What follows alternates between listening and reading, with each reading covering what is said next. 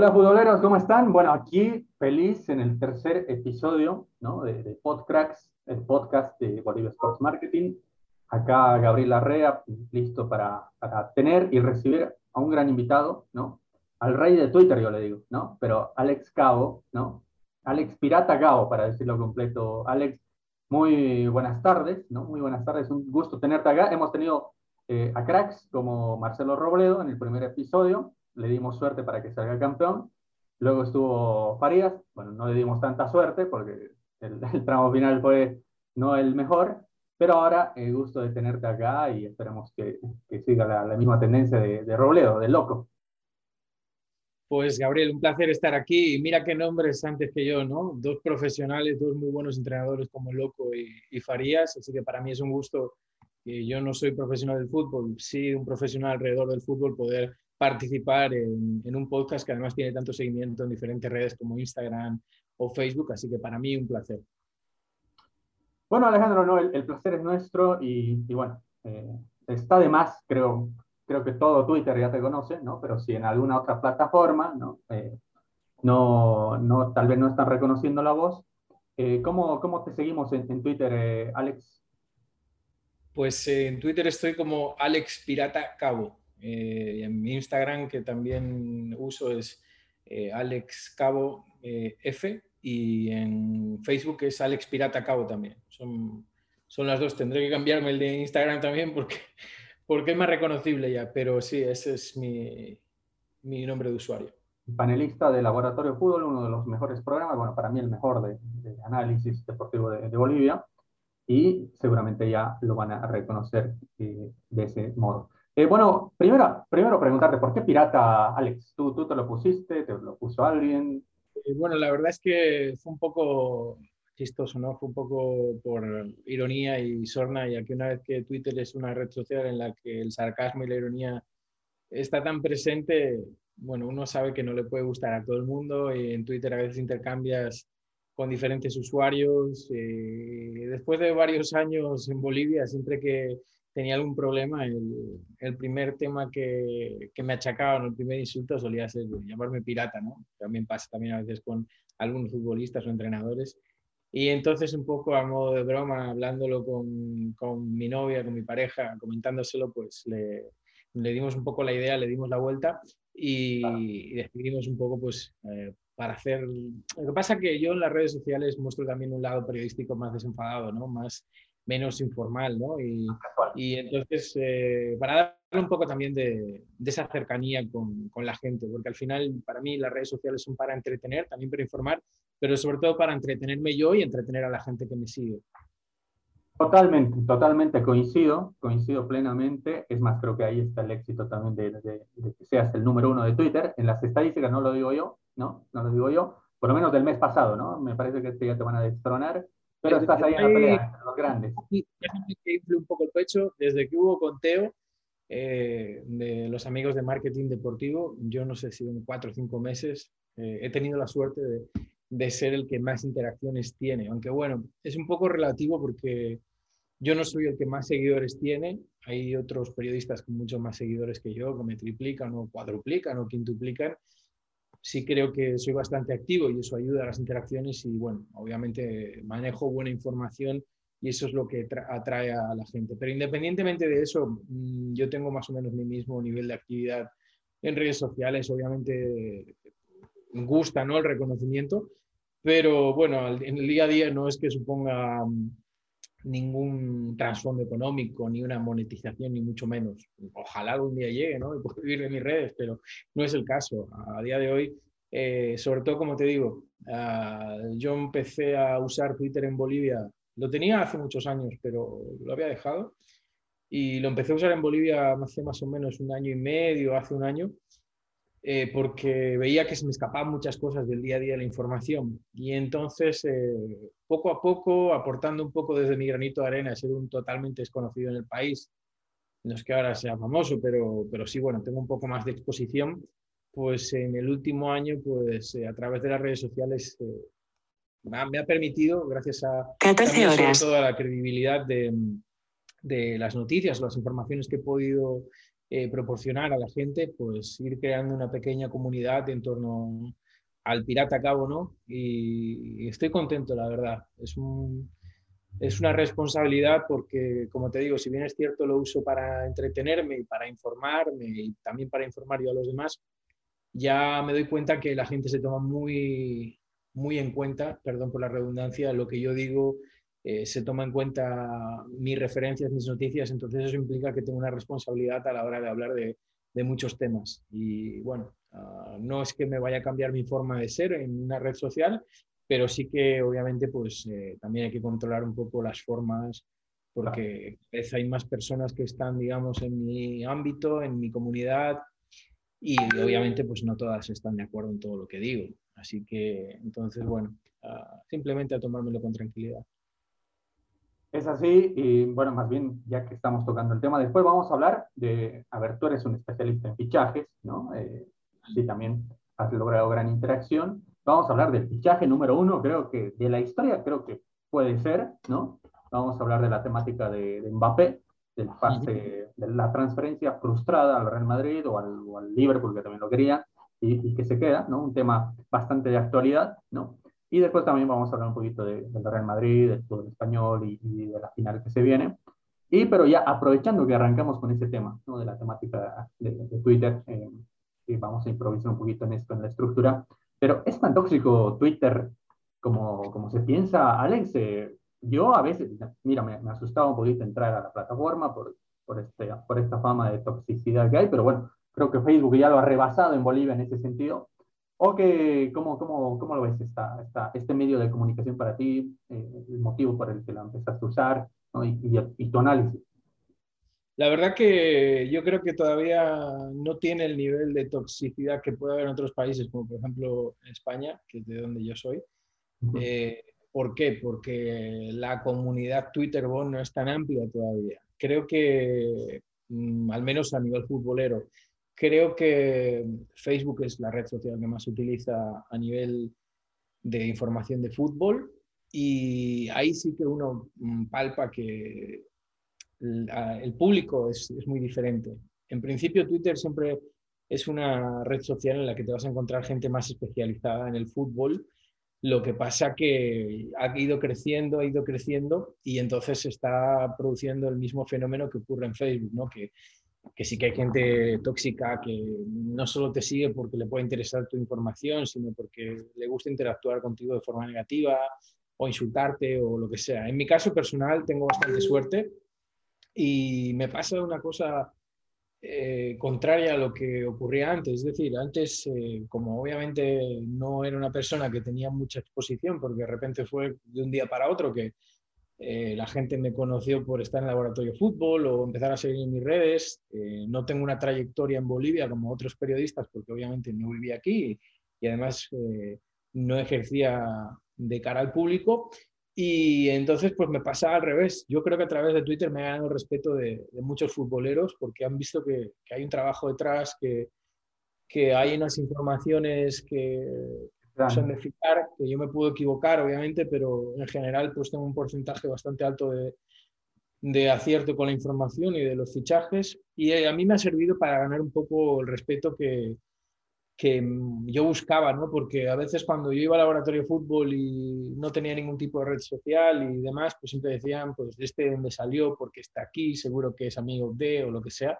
Cuando obviamente yo con la gente de Tigo me conocían pues por el día a día, por otras cosas no, y no por mis redes sociales. Entonces sabían de mi trayectoria en España, sabían de mis conocimientos, sabían de mi experiencia laboral, de, de que he participado en un montón de acontecimientos deportivos, he cubierto partidos de la Liga Española, partidos de la Liga Baloncesto Española, partidos de Champions, partidos de la Premier, partidos de la selección, o sea, un montón de cosas. Y bueno, pues eh, ellos ya lo conocían ese background que yo tengo y por eso, pues como la Liga Española es uno de los productos de Tío Sport, pues aprovechando la cercanía, de ahí empezó un poco la colaboración, ¿no? Hasta que yo quise que poder hablar de más cosas, no que solo me, me desentasen a hablar del fútbol español, que para mí es más sencillo porque es algo que está dentro de mi cultura. Y ah. para poder alcanzar esos conocimientos fue cuando empecé a involucrarme en Twitter para, tener más información, para conocer más las cosas, cómo iba, los equipos, los jugadores, la afición. Y ya de ser una parte en Twitter, digamos, como una esponja, ¿no? Absorbiendo, eh, poco a poco me fui haciendo activo hasta ser yo quien ofrecía los contenidos. Entonces, en esa evolución, la verdad que estoy muy contento por lo que te decía, ¿no? Porque creo que me he ganado un espacio a base también de mucho trabajo, de muchas horas de trabajo y, estoy satisfecho. Entonces, ¿hay, ¿hay toxicidad? Que nos fuimos un poco con la respuesta. Sí que hay, pero creo que mm, no tanta como Facebook o otras redes porque es no es tan masiva, pero va camino de, de, ello. Yo te diría que a nivel futbolístico, eh, Twitter Bolivia está explotando ahora. Desde el último libro de paz está explotando. Y yo me fijo por qué, porque hay muchos usuarios que ves, incluso su cuenta, la creación es de 2022, o sea, de los últimos meses. Claro. Sí, sí, me, consta. Bueno, yo recién soy un novato ahí en Twitter, recién estoy hace un par de meses, bueno, porque el trabajo obliga, ¿no? Twitter es una plataforma para para la actualidad, lo que está pasando en este momento, muy diferente a Instagram, eh, donde tenía más experiencia, y también a, Facebook. A, propósito de lo que comentabas, ¿no, Alex? Eh, tengo un compañero, ¿no? Más bien lo conoces, ¿no? Gabriel Gumucio, ¿no? Eh, hemos trabajado, hemos sido compañeros de, de, programa, hemos compartido en un diplomado, clases, ¿no? En un diplomado de periodismo deportivo, ¿no? Muy, muy buen periodista. Y bueno, yo lo veía, ¿no? Incursionó en esto de los del mercado de fichajes, ¿no? En el último, el último mercado. Y a ti también ahí te, te, empecé a seguir mucho más, ¿no? Es tan difícil, porque yo, yo mira, a Gabriel lo veía mañana, tarde y noche trabajando por, por esto, ¿no? De conseguir, eh, de dar primicias que también se daban, ¿no? Eh, lo que pasa es que en este caso, Gabriel, eh, como bien dices, a ver, no quiero que suene pretencioso, ¿no? Pero yo creo que en este caso hubo tres perfiles que estuvieron muy, muy, muy activos, cuatro si contamos también con Kikai Sports, pero en este caso Agustín Suárez, Gumucio, Kikai y yo, más también el tío Lab, que el tío Lab a lo mejor no es tan activo, pero sí que tiene siempre muy buena información. Digamos que los cuatro eh, creo que potenciamos mucho lo que es la información del libro de pases, ¿no? Eh, porque era un, un nicho, digamos, de información que no estaba tan cubierto. O sea, la gente sí que publicaba cosas, pero no se atrevía a publicar cosas concretas desde páginas personales, digamos, ¿no? En la que tú te juegas tu credibilidad. O sea, es fácil desde una cuenta X decir, eh, fulano va a ir a tal equipo. No, nosotros decíamos, va a firmar este por no sé quién, interesa tal. O sea, fuimos contando y como Twitter te permite esa interactuación constante de, minuto a minuto, segundo a segundo, hasta las negociaciones, pues eso es lo que fuimos eh, haciendo, ¿no? Y yo creo que el clímax se, dio con el fichaje de, de Fran da Costa, porque hubo un momento en el que se daba por hecho que iba a Raputeño y al final fue Bolívar el que lo fichó. Y yo te digo que, por ejemplo, exageraba el otro día que no había ampliado los plazos, pero a mí Da Costa me quitó meses de vida. Desde que me enteré la primera vez del interés hasta que cerró, eh, hubo una historia ahí bastante larga, ¿no? Y además a mí me coincidió que el libro de pases estaba de vacaciones en mi país, estaba en España y con el cambio de horario era más complejo seguirlo. Y, y culminamos, yo creo que fue bonito además porque fue yo creo que eran las 6 de la mañana en España, con una participación que pedía mucho la, gente, ¿no? En el programa de Agustín Suárez, Noche de Copas, que, que yo entrase, que yo entrase, que yo entrase. Y, y bueno, acepté y, y, estuvo bien, ¿no? Estuvimos Gabriel, estuvo Kikai, estuvo él y, estuvo, y estuve yo y hablamos un poco de todo el libro de pases. Y sí que hubo una competencia sana en esa época en ver quién conseguía más, te fijabas, a ver por dónde iba. su hermano de, de Bolivia. Bueno, eso fue también eh, un poco, me llegó a mí, por ejemplo, personalmente, alguien, bueno, un hater, digamos, ¿no? Me dijo que era Fabricio Romano tras un tsunami y a mí me hizo gracia y, yo incluso lo había incorporado en mi biografía. Luego lo quité porque ya, bueno, ya había pasado un poco la, la moda. Pero te digo que yo creo que este libro de pases de, del pasado mercado, que además hubo grandes contrataciones y transvases, eh, supuso un punto de inflexión en, Twitter, ¿no? Y además, fíjate que, hay periodistas como que son más tradicionales, que, que, a lo mejor sí que tienen una gran trayectoria en Bolivia a nivel de televisión, no, son muy, no eran tan activos, hay algunos que todavía siguen siendo, Y, por ejemplo, vemos a Ernesto Moreno cómo ha ido adaptándose y aprovechando el tema y queriendo ponerse en posición ahí. Y, para mí es algo muy positivo que, haya periodistas que ya con su repercusión, con su trayectoria, eh, consigan también arrastrar personas a, a este espacio, ¿no? que para mí, como te digo, de las redes sociales, a nivel de información es el que más me gusta, porque es muy inmediato. Sí, sí, sí, no, es más, si nos están escuchando algunos interesados en estas temáticas, para mí es la tendencia el Twitter, ¿no? En esto del periodismo deportivo en Bolivia, no muy utilizado porque no tienen la misma, a ver, la misma, los mismos números que motivan, ¿no? Como en el Facebook, ¿no? Que, puede hacerse a veces eh, algo, bueno, en, Twitter también se puede hacer muy viral, pero en Facebook como que es más fácil conseguir el, el like, ¿no? En teoría, pero eh, yo creo que ahora es el tiempo de Twitter y también está creciendo bastante en Instagram, porque, bueno, todo el, eh, creo que Facebook ya está, Facebook ya está colapsado, ¿no? Ya está colapsado, hay demasiadas temáticas, es una mixtura demasiada.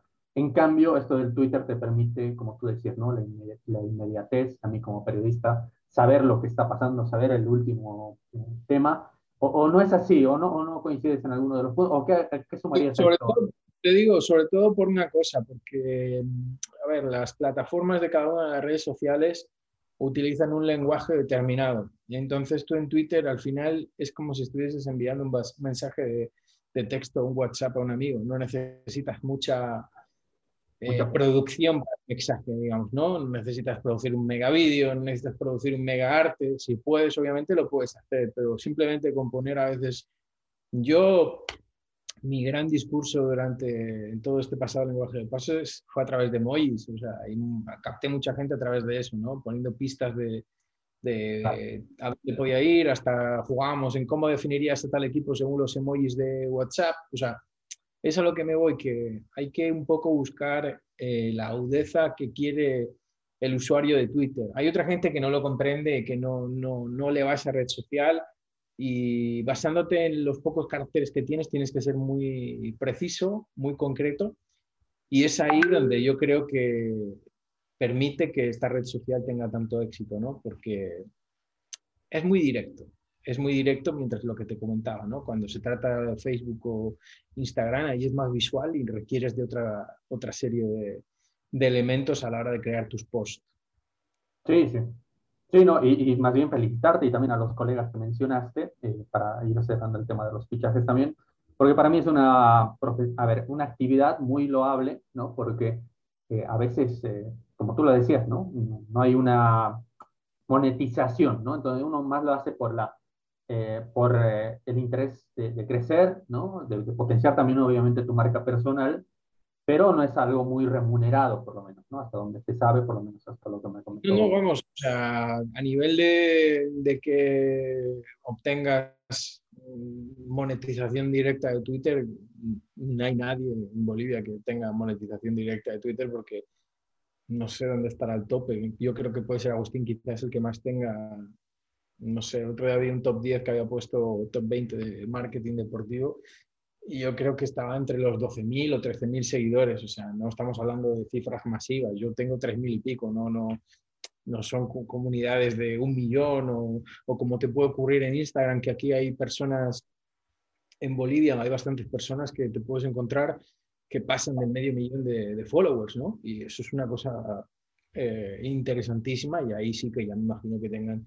su monetización directa y, y obviamente pues a la hora de que cuenten con ellos para diferentes proyectos. En nuestro caso es un poco todo más underground, es sobre todo un tema de respeto y obviamente sí que es cierto que yo creo que es trabajar y sembrar un poquito en el futuro, porque obviamente la gente se va dando cuenta y como te dije, hay un trasvase de público que viene a Twitter solo porque sabe que vamos por delante de lo que ofrecen algunas otras plataformas y por eso se vienen, porque antes ni lo tenían.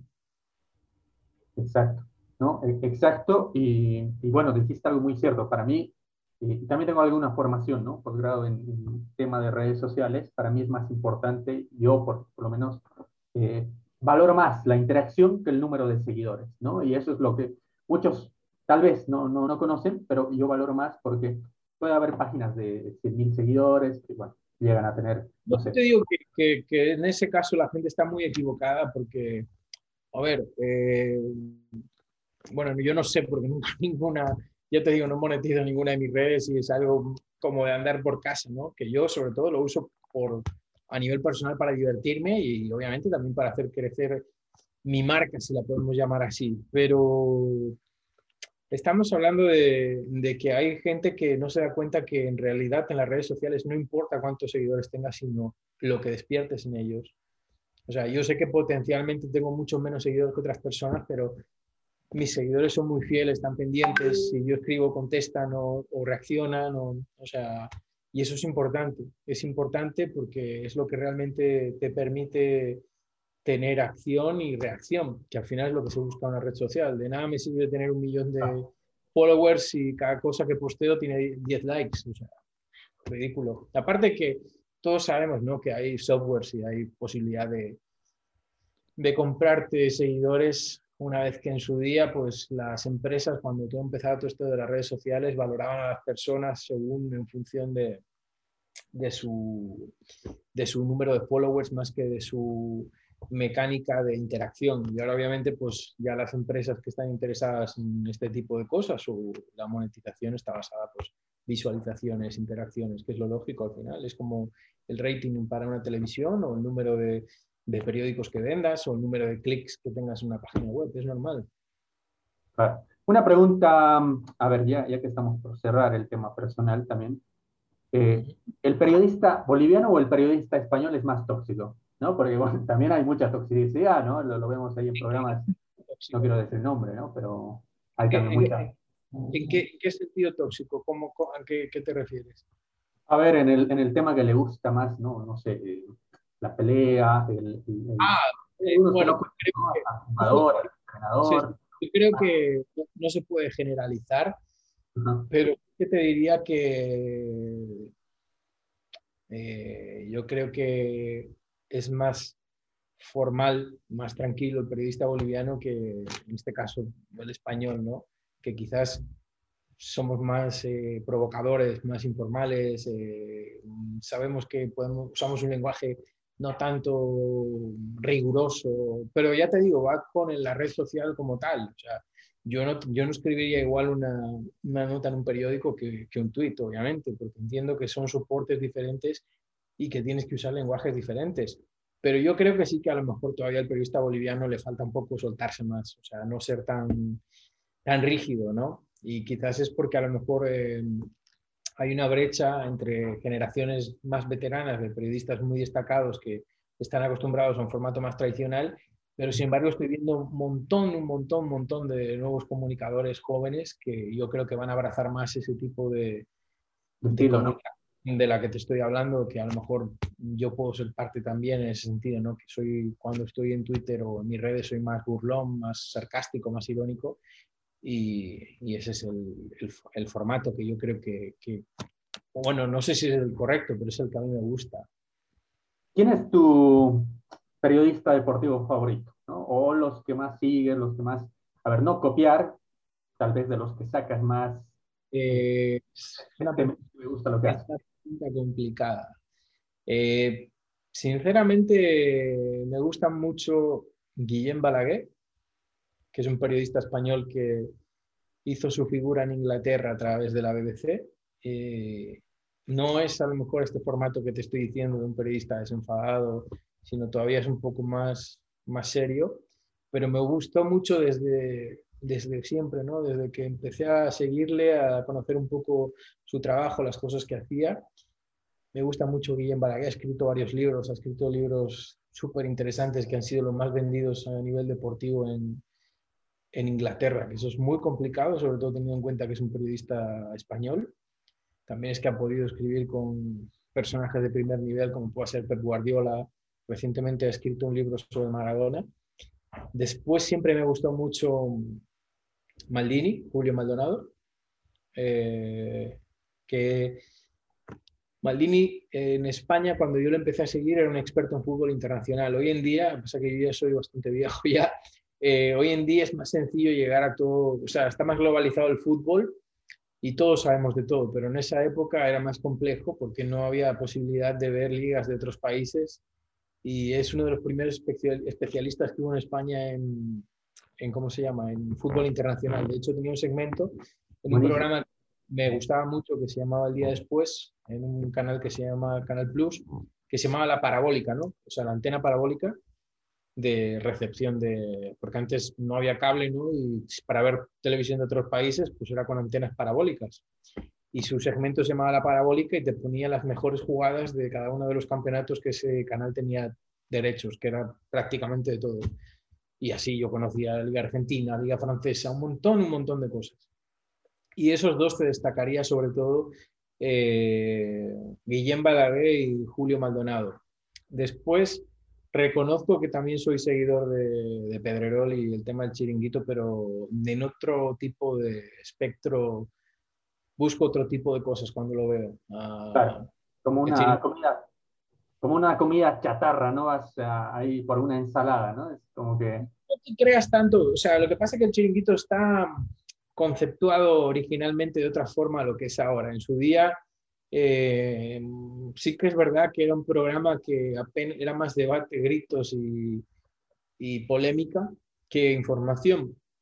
Pero con el paso del tiempo, el programa se ha ganado su espacio y si bien obviamente siguen dotando de algunas cosas que son para mí un poco superfluas o hacen cosas que a lo mejor eh, están buscando mm, el interés de, la gente desde otro punto de vista, a lo mejor no tan brillante como pueda parecer a mí, pues eh, te pongo un ejemplo. En el programa de ayer estaban recordando la, la, ¿cómo se llama? la entrada de Salah perdón, de Sergio Ramos a Salah en la última final, que ya hablaremos después. sí, ¿no? Y, bueno, pues sacaron uno de los colaboradores y que era cinturón negro de judo y hacían pues como una simulación de la, de la jugada. Bueno, a mí eso, por ejemplo, no me llama la atención, pero sí que, bueno, forma parte de ellos, de, de, su show también y, y, lo utilizan. Entonces, el programa está diseñado como que ya forma parte casi de un reality show en el que sus personajes, sus periodistas, son los protagonistas. ¿Por qué? Porque ellos no tienen derechos de la Liga Española, ni, tienen, ni en España no es como aquí en Bolivia, que los protagonistas, los futbolistas hablan con cualquier medio, aunque sea un medio de 100 seguidores, 50 seguidores o 20 seguidores. En España solo hablan con la televisión que tiene los derechos. Es como si aquí solo todos, todos los protagonistas del fútbol hablasen solo contigo Sports, por ejemplo. Claro. O sea, sería el, el ¿no? Y entonces ellos desarrollaron su producto, no ofrecen los resúmenes de la Liga Española, no tienen imágenes, y hacen un programa sin imágenes de fútbol.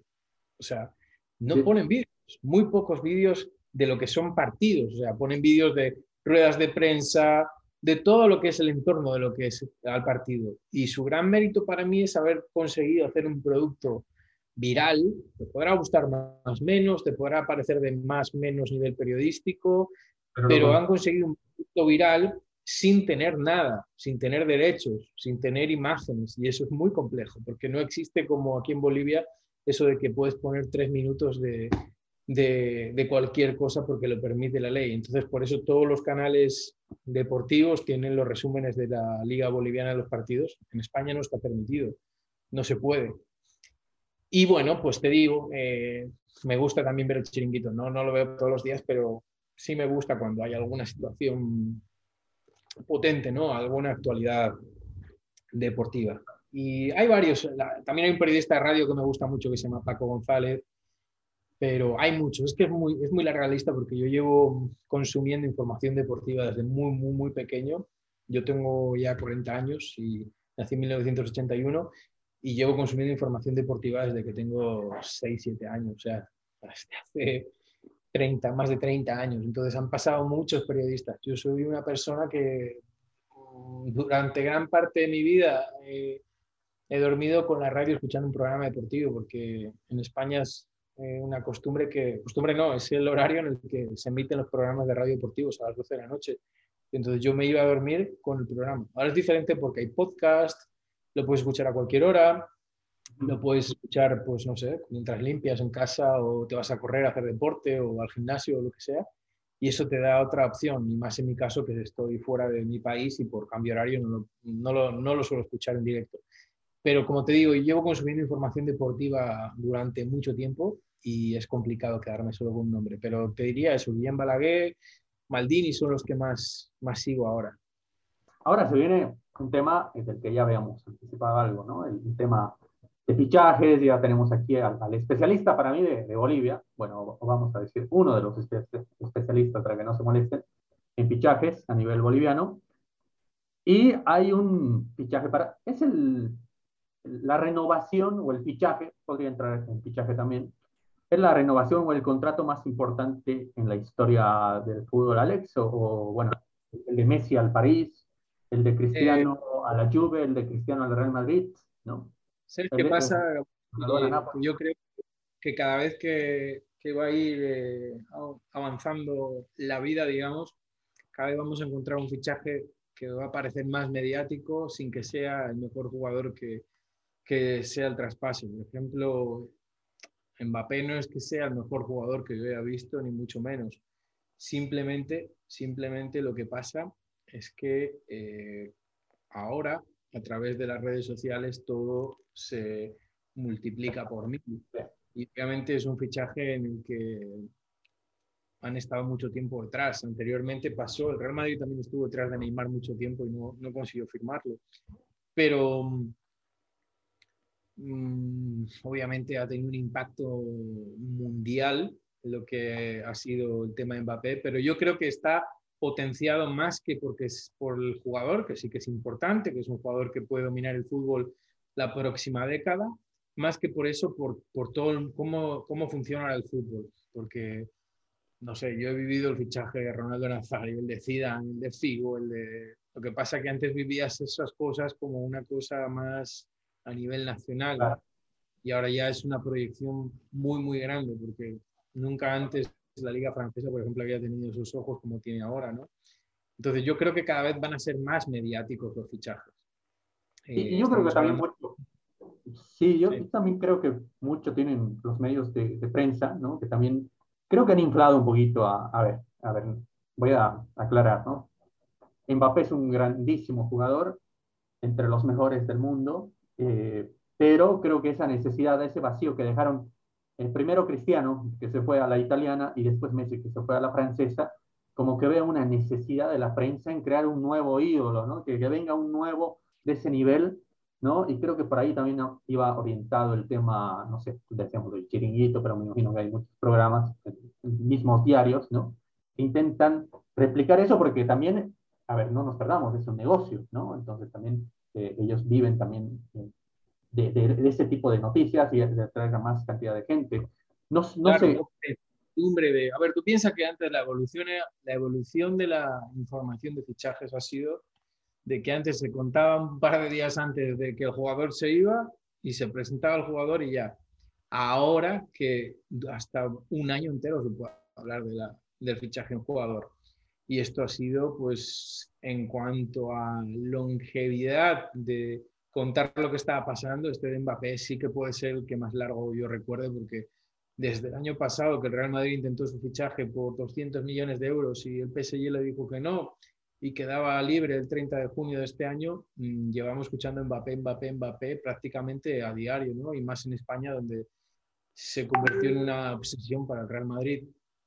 Pero como te digo, eh, es un gran jugador, es un campeón del mundo, pero no es ni mucho menos el jugador que yo, el mejor jugador que yo he visto hasta ahora. No sé si a lo mejor los próximos 10 años no eh, se convierte en ello, pero, pero vamos, o sea, a su edad yo creo que Cristiano Ronaldo era superior y otros muchos jugadores que yo he visto. Lo que pasa es que, como te digo, la exposición mediática de, de los futbolistas ahora, para mí creo que les hace más globales, por lo que te digo, porque antes eh, cada país seguía su liga y como mucho un par de ellas más. Ahora, pues, no sé, la liga francesa se ve en todo el mundo y eso antes no pasaba. Y, y bueno, es un producto que cada vez es más global el fútbol y que tiene esas implicaciones, que, que estas mega estrellas van a ganar más dinero, van a ser más eh, globales, van a ser iconos más grandes y por ahí un poco va. No sé si es el fichaje más mediático, pero sí que el más largo en cuanto. O sea, eh, ¿es el más mediático en cuanto a longevidad y en cuanto a los medios que había estado pendientes? Sí. Más mediático en cuanto sea el traspaso del jugador más importante, frustrado, no, porque ha habido otros jugadores de mucha mayor calidad que Mbappé que pues han ido a equipos o no han ido. Entonces, esa es la diferencia.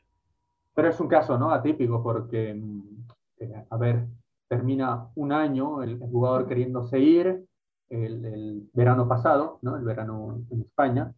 Eh, y, bueno, un año de, a ver, de, mucha, de mucho trabajo para el PSG, de muchos rumores, y, creo que eso se hizo más grande. ¿no? En el caso de, de Cristiano Ronaldo, recuerdo yo soy hincha del Manchester United, ¿no?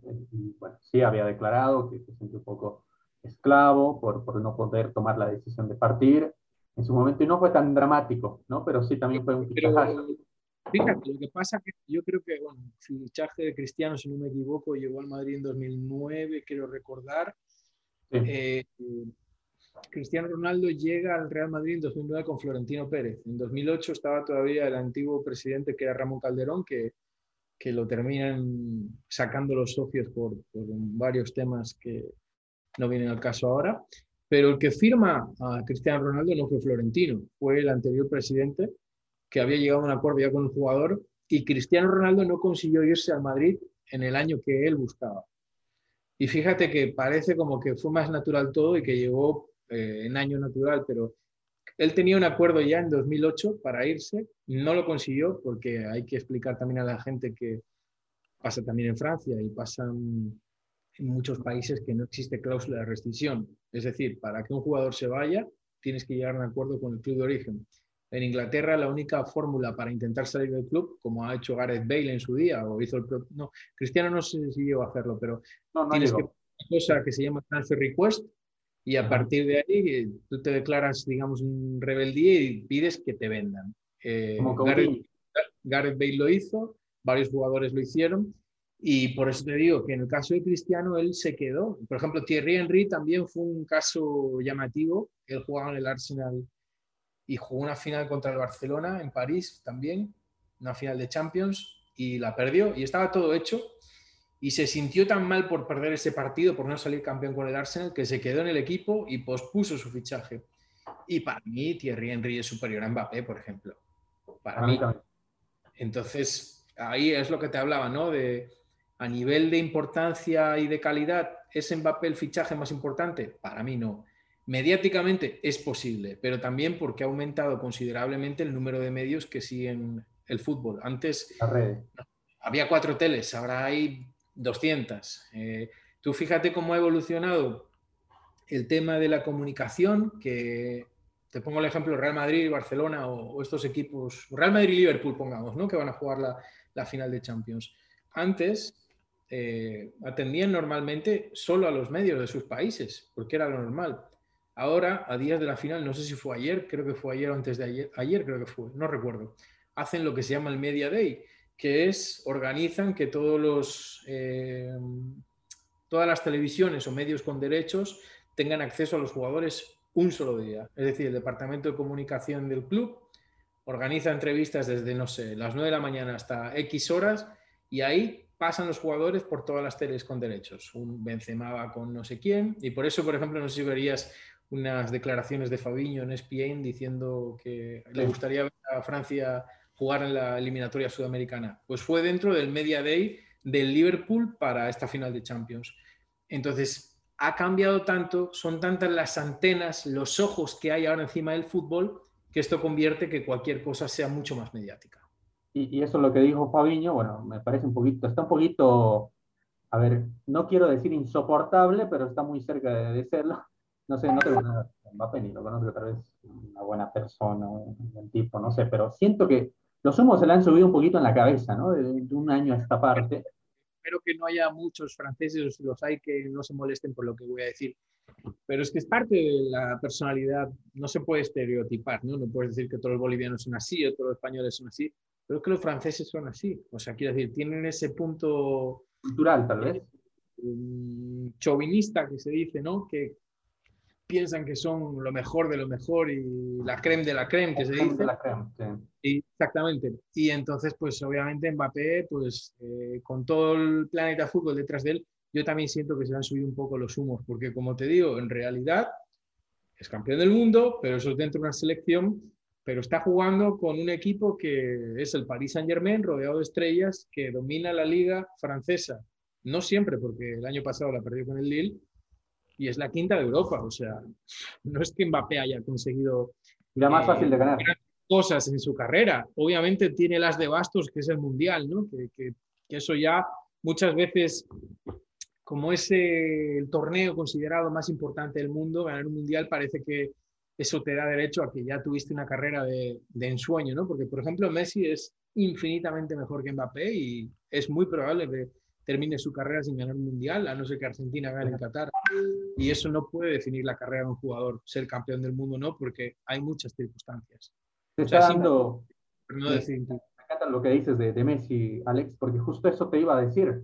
que para mí, Mbappé y el PSG, a ver, Mbappé indirectamente, ¿no? pero el PSG para mí le está faltando el respeto a Messi, que para mí también es mucho más jugador. Es más, no se puede comparar un Messi con un Mbappé, ni, ni un Mbappé con un Cristiano. Messi y, Cristiano están a un nivel muy superior a todos los futbolistas actuales. Y si se han emparejado es porque ellos están envejeciendo. Pero para mí, te explico un poquito, para mí le está faltando totalmente el respeto eh, el PSG a Messi. Y, y Puede ser que sea también, a ver, no, no seamos tontos, ¿no? También eh, por el tema de, de, la influencia de Mbappé que va a tener ahora. Te explico porque se está yendo Di María, uno de los íntimos de, de Messi. Él ya había declarado que se quería ir. Es más, Di María creo que ha demostrado estar en un gran nivel todavía. Me parece que hay algunas, ¿sí? hay algunas condiciones, parece, de, de Mbappé de, de buscar otro, otros jugadores, ¿no? Otro estilo de jugador. No se olviden que que Mbappé y Neymar prácticamente tenían la misma posición, ¿no? De jugar más de un extremo tirado a la banda izquierda, ¿no? Y, se lo buscó más a Messi también para hacer la dupla con Neymar más que con Mbappé, ¿no? Entonces ahora Mbappé quiere ser el número uno y el presidente ya empezó a declarar que Mbappé es el mejor del mundo teniendo la Messi, que para mí merecidamente, pero es el balón de oro actual, pero para mí se le está faltando un poco el respeto a Messi, ¿no? no ¿Qué estará pensando? Lo que pasa, Gabriel, que yo creo que es lo que ocurre es lo siguiente. Uh, partamos de una base. Si bien es cierto que en su día Messi pegó un puñetazo sobre la mesa para querer irse a Barcelona, esta última vez, eh, según todas las informaciones que rodearon el caso de la renovación de Messi, él no se quería ir, se quería quedar. Cuando se quiso ir de Barcelona porque estaba enfadado por muchas cosas, no le dejaron salir, pidieron que trajese una cantidad, creo que eran 150 millones de euros para salir, no, no se hizo traspaso. Y ahora que él quería renovar, de hecho volvió de sus vacaciones para firmar, le dijeron que no era posible, que la liga no permitía por el tema del fair play financiero, etcétera, etcétera. Entonces Messi acudió a París, un club que le lleva queriendo mucho tiempo, pero no era su primera opción. O sea, él se hubiese quedado en Barcelona. Y Messi está en un momento de su carrera, para mí, y más lo confirma eh, la noticia que se ha dado últimamente de que había comprado el 35% el Inter de Miami, lo que implica que va a acabar jugando ahí una vez que pase el Mundial. Incluso ha invertido a nivel inmobiliario, bienes y raíces, un montón de dinero en Miami, lo que siempre ha declarado también que tanto él, Luis Suárez y las esposas de ambos es una ciudad en la que quieren vivir por temas personales, etcétera, etcétera. Entonces yo veo que la hoja de ruta de Messi está muy clara. Eh, estar a nivel europeo jugando en el PSG hasta este mundial y que después de esta temporada ya abandona el fútbol de primer nivel a nivel élite porque no, porque no, no le interesa ya, quiere otras cosas. Entonces, Messi ahora mismo no tiene ese ego quizás, Gabriel, que podría tener hace cinco o seis años en el que ya quiere ser el número uno. Yo creo que ya está, la fiera ya está un poco domesticada, digamos, ¿no? Él ahora mismo Mm, la obsesión de Messi y el reto que le queda es el Mundial. Y el Paris Saint Germain es, digamos, el sitio en el que puede estar bien, ganando mucho dinero, compitiendo a nivel europeo a primer nivel, rodeado de buenos compañeros, sobre todo ganando mucho dinero, porque no todos los equipos pueden pagar lo que está ganando Messi. Y simplemente esperar a que se juegue ese Mundial. Yo creo que esta temporada vamos a ver un Messi que se va a dosificar mucho de cara al Mundial su, plan, su plan físico, estoy convencido que está hecho para, o sea, ahora que acaba la temporada y que empezará en, en agosto, supongo, la Liga Francesa, sí. Su plan físico estoy seguro que va a estar orientado a tener su pico de forma durante el mes del Mundial, porque eso ahora la gente tiene que saber, la gente que nos está viendo, escuchando, que con un preparador físico se puede apuntar a eso, ¿no? A tener tu mejor momento de forma. Los clubes siempre buscan mayo, junio, que es cuando llega el final torneos, la final de la Champions, etcétera, etcétera. pero ahora va a haber un cambio, porque los jugadores egoístamente van a querer estar en su pico de forma en el Mundial, porque es, como decíamos, el torneo más atractivo y a Messi no le queda otra. O sea, es muy difícil que llegue al siguiente Mundial. Es este. Entonces se va a dosificar mucho y yo creo que ya, digamos, como hablando un poco mal, le vale ya el tema de los focos. De, ya tuvo todos los focos del mundo, le da igual, se los deja a tranquilo. Es un tipo además que ya quiere una vida tranquila con sus hijos, su familia. Pero no creo que le haga gracia, ¿no, Alex? No creo que le haga gracia, ¿no? Me imagino que no, pero al final, como te digo, es un momento que a todos en un momento dado a lo mejor nos puede pasar en nuestra vida, que cuando hay momentos en proyectos en trabajos en los que tú tienes ciertas ambiciones o ciertas inquietudes que te, que te, que te desarrollan pues, algunas reacciones, pero cuando ya pasaste por ello o, o ya estás en otro nivel de, ambición o de ganas con respecto a eso, eh, yo creo que lo dejas un poco pasar. Fíjate que es paradójico. El peor momento de Messi como jugador a nivel de clubes, que yo creo que puede haber sido ahora, es el mejor momento de Messi a nivel de selección. Lo que era antes era al revés. Exactamente, cuando es más querido en Argentina, cuando ganó la Copa América y Messi, después de tanto daño que le hacía no ganar títulos con Argentina y no conseguir ganar nada, está feliz con eso. O sea, por eso te digo que yo creo que no te estoy diciendo que pase del PSG y que esté haciendo, pero fíjate los números, tampoco es que haya jugado todos los partidos. Eh, se le ve de otra cara cuando está con la selección argentina. Y prueba de esto es porque obviamente ya no tiene el mismo hambre que cuando empezó, porque ya ha ganado todo, solo le queda el Mundial. Sí, a ver, dos cosas me quedaba de lo que decías. Uno, me parece una genialidad, una obra empresarial lo que está haciendo Messi, comprando este equipo que ahora, digamos que vale 100 millones. Con la llegada de, Messi, ese equipo va a valer 500 millones y el 35% de las acciones ya son de Messi. Entonces, ya tienes un... Seguramente para la compañía y más jugadores, sí, sí. Sí, es un negocio, ¿no? Pero bueno, ya metiéndonos un poquito más a la parte deportiva, yo creo, ¿no? Entiendo lo, lo que dices, Alex, pero yo creo que el panorama darle las llaves, como se dice, a un jugador, en este caso Mbappé, de que haga lo que quiera, de que va a, va a poder sacar técnico, ya se está hablando que, que Pochettino ya está afuera, que quiere a Zidane, ¿no? Que, no quería a Di María, que otros grandes también van a salir, ¿no? Creo que es muy peligroso, ¿no? Darle tanto poder a un jugador, por más que, en su momento se la dieron a, Barcelona, a, perdón, Barcelona se lo dio a Messi y miren los resultados, ¿no? Creo que Florentino nunca le dio a, Cristiano eso y creo que por eso el Madrid sigue vigente. Mira, ahí aprovechando un poco el, fútbol español, que yo soy el que más conozco, ¿no? En España teníamos tres modelos diferentes. Uno, modelo presidencialista con Florentino Pérez. Uno, modelo en que la estrella es el entrenador, que es el del Atlético de Madrid, con el Cholo Simeone. Y otro, que el modelo estrella o la estrella del equipo es un jugador. De los tres, de los tres, para mí, el peor es en el que le entrega las llaves del proyecto a un jugador. Totalmente. Porque los jugadores, en un momento dado, eh, viven de su cuerpo, de su físico y de su capacidad. Y es ley de la naturaleza que va a llegar un momento en el que no va a dar de sí. O sea, ha pasado con todos. No hay ningún jugador de 100 años jugando a fútbol. Puede estar hasta los 35, 36, 37, como Cristiano, pues estamos hablando de eh, cracks físicos y una cosa excepcional. Pero sin embargo, los otros proyectos, bien con un presidente o con un entrenador, sí que se pueden extender más a largo plazo y creo que es más positivo. Lo que está haciendo el PSG se ve claramente que no tiene ningún tipo de, proyección deportiva que no sea más allá del plazo inmediato. Es decir, tener a Mbappé sí o sí para, para el Mundial de Qatar. O sea, te pongo un símil, es como si, no sé, te deja tu novia, pero tú querías que fuese a la boda de tu hermano y sí o sí, pues para que vaya le dices, mira, cedo en esto, esto, esto, esto, esto, esto y esto. Ok, la vas a llevar a la boda de tu hermano.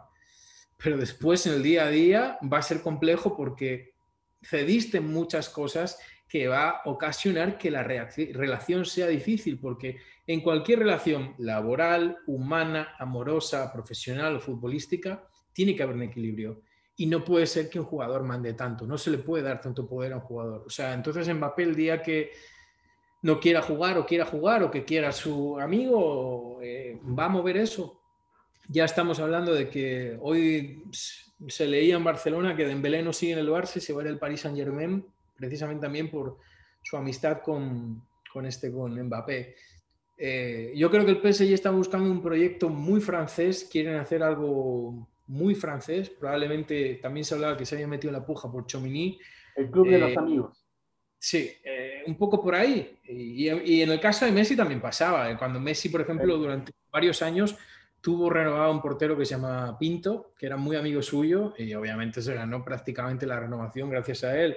Porque primero no era un portero de nivel del Barcelona, llegó al Barcelona porque sí, de, jugaba bien, pero en un equipo de media tabla y era para tener un suplente, digamos, de garantías, pero luego estuvo más en el equipo porque era muy, muy amigo de Messi y es una realidad. Y en entonces, la igual, ¿no? Claro, y entonces eh, lo que no puede pasar es que los jugadores tengan tanto poder. hay que dar eh, un equilibrio. Y en el caso de Mbappé, o sea, es que ¿cómo paras eso? ¿Qué autoridad va a tener el entrenador? A no ser que hubiera sido Zidane, que yo creo que con Zidane es diferente porque el jugador sí que se pliega a, jugadores que hayan sido sus ídolos. Entonces, eh, Mbappé puede llegar a decir, yo tengo una Copa del Mundo. Y Zidane, eh, yo también. Pero aparte tengo Champions. Y yo también fui el mejor jugador del mundo. Entonces, ese tipo de, de mm, respeto del jugador hacia otro jugador que, que, hizo cosas importantes, sí que se lo gana. Es, cualquier entrenador que llegue al PSG ahora lo va a tener muy complicado, a no ser que sea Zidane, y Zidane por lo visto no va a ser. Entonces, alguien de ese nivel, ¿no? Un Guardiola, alguien que tenga... Para mí, Guardiola sería también una buena opción, pero para mí, eh, claro, o sea, estamos hablando que el jugador respeta dos cosas, o un exjugador muy brillante, o un exjugador del equipo en el que está, como es en el caso del Cholo, que es ídolo, ídolo del Atlético de Madrid, es un referente, o sea, está por encima de cualquier jugador, le ha ganado pulsos a muchos jugadores, o un, entrenador que sea un genio, como Guardiola. Guardiola es mejor entrenador que jugador, o al menos tiene más reconocimiento por su faceta como entrenador que como jugador, que fue un gran jugador, pero en realidad no tan reconocido como es ahora como entrenador, que es uno de los mejores del mundo, sino el mejor, y él como jugador nunca estuvo entre los mejores del mundo. Ni, de España, ¿no? O sea, sí, sí fue seleccionado, pero... a ver, la verdad que, a ver, era internacional, era titular, pero, pero no está en el top 10 de mejores jugadores de la historia de España, sin duda. Es que creo que ahí hay una creencia, ¿no? A ver, los mejores entrenadores de la historia no han sido grandes futbolistas y algunos no han sido futbolistas. Por ejemplo, Ferguson fue un jugador de medio pelo en Escocia y es el más ganador de la historia. Lo mismo con Guardiola, que decíamos, Klopp también fue un defensor. directamente ligado. O sea, y además, ¿sabes qué pasa? Que eh, yo creo que para ser entrenador hay que trabajar mucho, hay que dedicar muchas horas, muchas. Y en general los futbolistas más brillantes son los futbolistas que viven del talento. Y un futbolista que vive del talento no está tan acostumbrado al trabajo durante su carrera futbolística. Y yo creo que va un poco por ahí.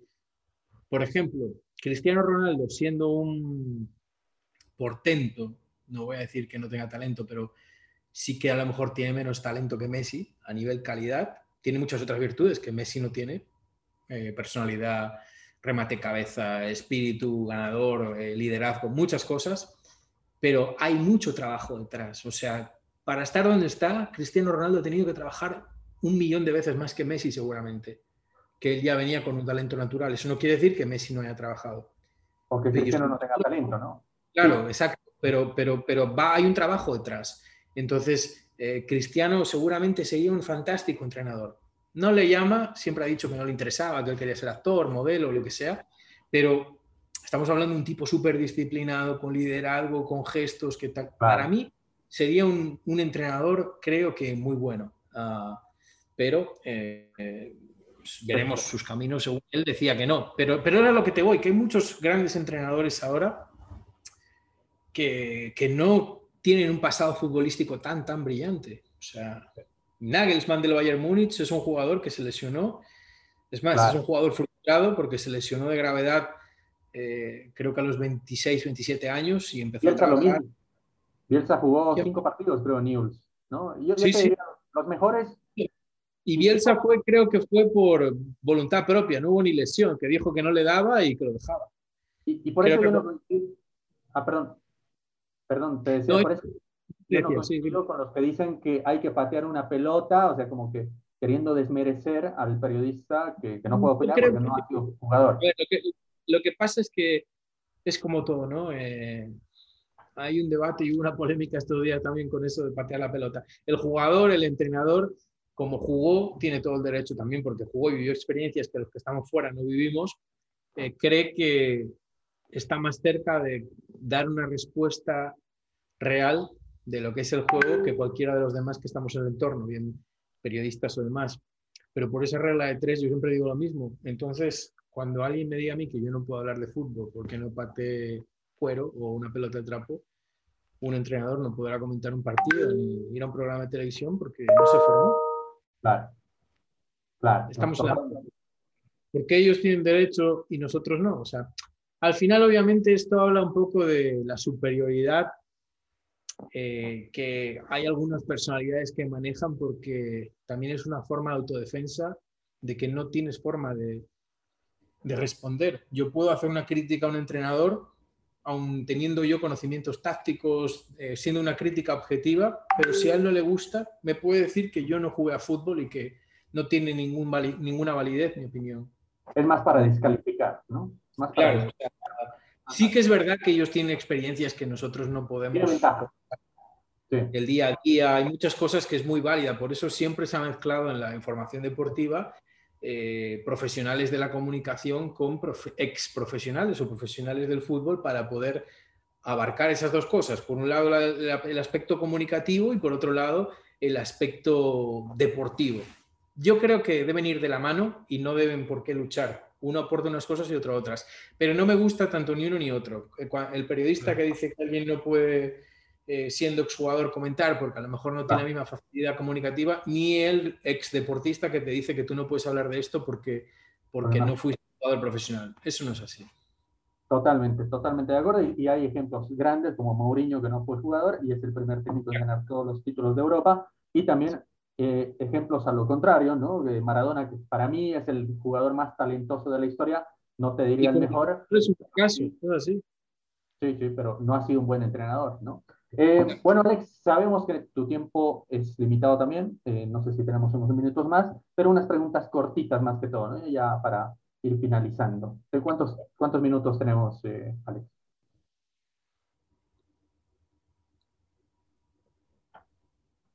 Alex, ¿estás ahí? Sí, sí, sí, estoy aquí, dime. Bueno, entonces voy con algunas preguntas cortitas, ¿no? Antes, ¿para vos existe ADN Real Madrid o es, para mí, después te digo, ¿no? Eh, mi, respuesta, pero quería preguntarte esto, ¿no? Ya que se viene a la final. ¿Existe ADN Real Madrid, como se dice en España? Eh, existe, eh, durante mucho tiempo estuvo dormido, pero existe. Y viene, rapidito te digo, viene un poco, sobre todo por la época de los 80 en la que ese equipo remontaba resultados muy adversos contra equipos europeos. Existe. Yo, te diría también que depende mucho de la generación de futbolistas, porque yo recuerdo, me, crié eh, hace la primera década del 2000, ese equipo no pasaba de octavos de final con los mejores galácticos, ¿no? Entonces, ahí implica como que no había Lo que sí que podríamos decir que existe en el Real Madrid es la mentalidad del aficionado, del hincha, que te va a exigir ganar siempre. Y entonces todos los jugadores que se hayan formado en el Real Madrid saben que tienen ese ADN, que tienen que ganar siempre si tú traes muchos jugadores de fuera, traes muchos jugadores eh, extranjeros o españoles que no se hayan formado en el Real Madrid, poco a poco vas perdiendo esa identidad del tener que ganar siempre. A lo mejor pasó con la época de los Galácticos que apenas había esa identidad con el Real Madrid, esa identificación. Yo creo que ahora los jugadores que hay, aunque no sean todos o casi ninguno de, la, de las inferiores del Real Madrid, sí que hay algunos que han venido muy jóvenes, entonces sí que han mamado ese espíritu y ese ADN. No es lo mismo llegar con 30 años a un equipo que llegar con 18, como Vinicius, como Rodrigo, como Fede Valverde, el propio Casemiro, que pasó por las inferiores de Madrid, por el Real Madrid, es otra cosa. No, sí, para mí, para complementar esto, para mí no hay ADN, como se podría decir, pero sí hay grupos ganadores, como este Cross, eh, eh, está también eh, Modric, está Casemiro, Benzema, como en su momento yo lo veía en el Manchester United que te ganaba los partidos en el último minuto, nunca perdía cuando estaba Skoll, cuando estaba Giggs. Entonces, para mí, más que ADN, que más lo utiliza la prensa y la afición, para mí hay grupos ganadores y este sin duda es eh, un grupo ganador del Real Madrid. Así preguntas cortitas, eh, estimado Alex. Eh, ¿Liverpool o Real Madrid? ¿Quién gana la, final? Mm, va a estar muy parejo, pero yo creo que va a ganar el Real Madrid. Como que el destino, ¿no? Como que el destino lo ha demostrado en las últimas tres eliminatorias. Este grupo lleva ya ganadas cuatro Champions. Tiene jugadores con cuatro Champions a las espaldas. Entonces, creo que eso es un plus para el Real Madrid. Si te preguntan quién ha sido mejor jugador de aquí a unos 10 años, hasta lo visto hasta el día de hoy, respondes Cristiano Ronaldo o Lionel Messi, la clásica te voy a preguntar. Messi. ¿Es hincha de algún equipo en España? ¿Se puede decir? Sí, claro, yo soy hincha del Real Oviedo, que es el equipo de mi ciudad, y aunque sorprenda por mis publicaciones, entre Real Madrid y Barcelona, yo soy más simpatizante del Barcelona que del Real Madrid, pero obviamente sí que tengo una cosa clara, que cuando juego un equipo español contra cualquier equipo extranjero, voy con el equipo español siempre, siempre. Probablemente es porque, como te digo, yo soy hincha de un equipo que no es un equipo que gane títulos, entonces no tengo esa rivalidad Real Madrid-Barcelona tan grande como si fuese de Barcelona de Madrid, en la que es mi único equipo. 15 horas. Ese es el tema. ¿Quién? Y ya vamos terminando, Alex, vas a disculpar que nos hayamos pasado. tranquilo, tranquilo, no hay problema. El mejor jugador del mundo para ti. Actualmente.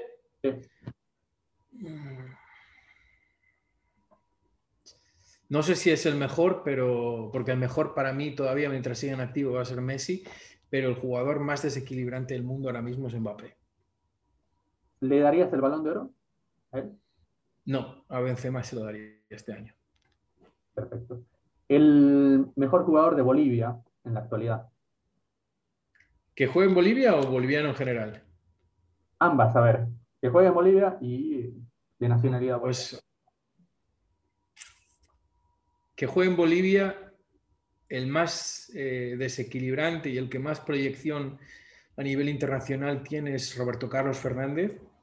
Y pasa un poco como con Messi, mientras Marcelo Martín siga jugando, ya lo he demostrado estas eliminatorias, hay que considerarlo como el mejor. ¿El mejor jugador de la historia para ti? Maradona. Más que Messi. Sí. Perfecto, ahí se, puede armar un lindo debate. La verdad, para mí hay cuatro cabras, ¿no? Cuatro cabras y después en el orden que te guste, pero para mí son indiscutibles, ¿no? Para mí Pelé, Maradona, Messi y Ronaldo, para mí son los mejores. Puedes meter ahí a Di Stefano, a Cruyff, alguno, pero para mí esos cuatro lo que te guste, ¿no? Em, bueno, ya finalizando entonces, ¿quién crees que sea campeón de la Copa Tigo? Esta sí que es complicada, más que la de la Champions. Porque Por el formato, ¿no? El formato, es que es un formato muy llamativo. Eh, yo creo que. Yo creo que Bolívar no es tan favorito como parece. O sea, ha ganado muchos puntos, pero creo que Puede ganar, obviamente, ¿eh? pero creo que no lo tiene tan fácil como parece, que la gente ya casi le está entregando la copa. Eh, cuidado con el Tigre, cuidado con el Tigre, porque es un equipo que es muy compacto, muy pragmático. No me, no me, sorprendería nada que la final fuese The Strongest Bolívar. Creo que no me atrevo a darte un campeón, no por no mojarme, ¿eh? sino porque me cuesta mucho encontrar las diferencias en el mata-mata entre, entre los equipos. Yo creo que es más que probable que haya un 10 Strongest Bolívar en la final. Y ahí, tendiendo a los últimos resultados, es favorito Bolívar. Yo acotaría algo, ¿no? Desde mi percepción, en un todos contra todos, no tengo dudas que en este momento Bolívar ganaría. Es muy, superior el Bolívar. En, si fuese un formato de regularidad, ahora mismo Bolívar sería claro candidato y favorito por, por, por, lo que ha demostrado, por amplitud de banquillo, por, por, calidad del plantel, todo.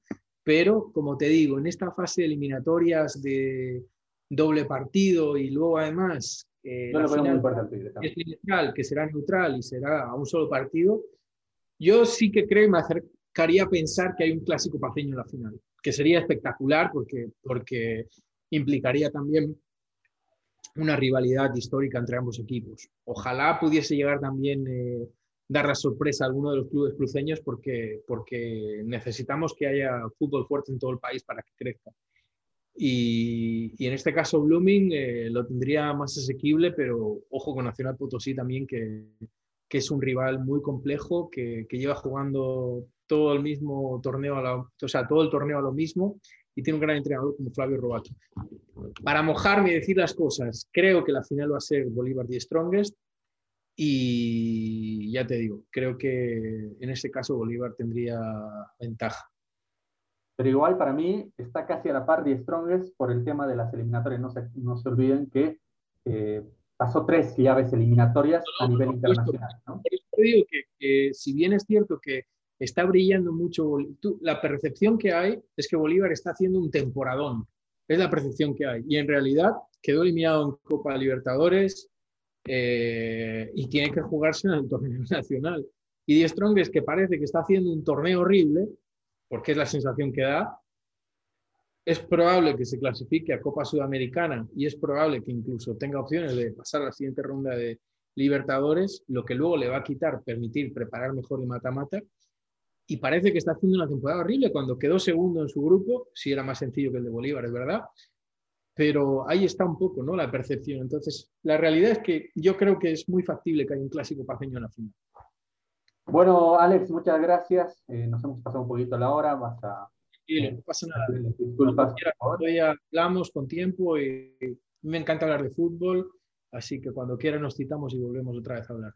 Y, y esto daba para más, incluso, ¿no? Está, está, muy lindo hablar de fútbol y también sí, muy, muy, muy hablador, o sea que da para mucho. Más bien, discúlpame si no he hecho las respuestas a lo mejor más cortas, pero no, no. uno se pone a hablar, hablar, hablar. Ya va a haber otra, otra oportunidad, más bien, eh, bueno, aprovecho para felicitarte y bueno, no se olviden seguirlo también en sus redes sociales, ya las comentó en el inicio del podcast, pero bueno, un saludo aquí a, al rey del Twitter, ¿no? Un saludo, Gracias. un placer, eh, estimado Alex. Gracias, Gabriel, por invitarme y un saludo a todas las personas que, que siguen este podcast, este programa. Eh, me sentí genial, me sentí cómodo, se me pasó el tiempo volando y bueno, espero poder volver otro día para poder seguir hablando y comentar a ver si acertamos alguna de las cosas que contamos, ¿no? De que gana el Madrid y que va a haber una final de clásico paceño en la Copa Tigo. Un fuerte abrazo, Alex. Gabriel, un abrazo, un gusto y cuando quieras aquí estamos. Que estés bien. Gracias.